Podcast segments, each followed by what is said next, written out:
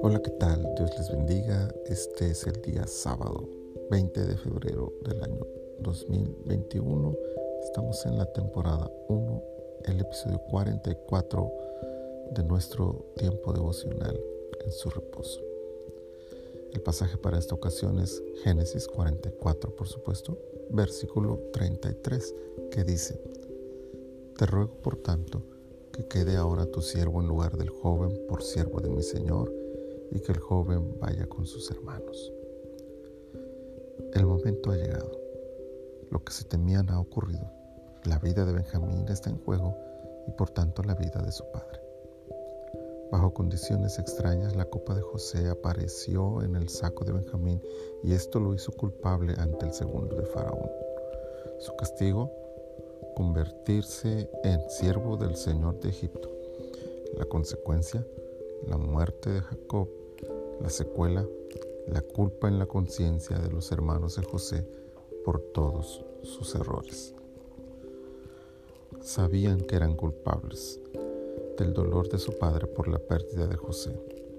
Entendían perfectamente que serían responsables de todas las desgracias que se vendrían si Benjamín quedaba retenido en Egipto. Pero todo esto no sirve de nada si no se actúa en consecuencia. Es importante entender las razones de nuestra condición actual y las, y las consecuencias de estas acciones. Es fundamental reconocer nuestros errores y asumir la responsabilidad de aquello que nosotros hemos hecho mal. Entendido eso, es necesario dar el siguiente paso. Judá dio un paso adelante y tomó la palabra para dar un panorama de lo que ocurriría. Al final, lo dicho le serviría de argumento para la acción que propuso ante el segundo de Faraón.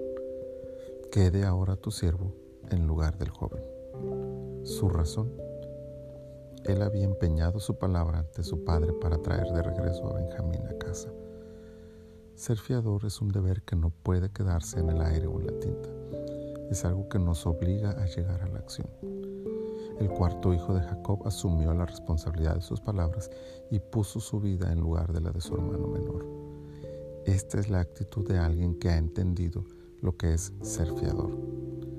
De esta actitud desprendemos el pensamiento de que tanto Judá como sus hermanos habían aprendido la lección sobre el dolor que sus acciones causaron a su padre.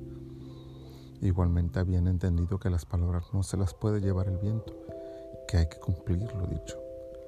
Como hijos de Dios, estas lecciones son importantes para nuestro aprendizaje y vida diaria. El cuidado de otros procurando no dañarles con nuestras acciones la responsabilidad de las consecuencias de nuestros errores y la disposición de tomar el castigo de nuestras fallas es algo que debería estar en el corazón de cada creyente. Por no decir que este acto de sustitución es también un atisbo de aquella mayor y gloriosa sustitución que Cristo hizo al tomar nuestro lugar y recibir el castigo por nuestros pecados. Honremos su ejemplo y demos gloria al Dios de los cielos de esa manera. Padre maravilloso, te agradecemos este día que nos regalas y la bendición de reflexionar tu palabra. Esta historia, Señor, y la disposición de Judá a tomar el lugar de su hermano nos recuerda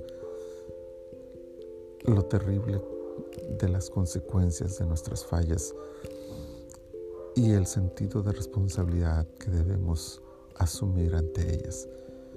Nos recuerda también entonces, Señor, nuestro compromiso para ser fieles en lo que decimos y en lo que hacemos, pero también nos lleva a reconocer que eres tú, Señor, que nos enseña esta senda a través de tu máximo ejemplo, al sustituirnos a nosotros, al salir fiador por nosotros, al tomar nuestro lugar en la cruz del Calvario.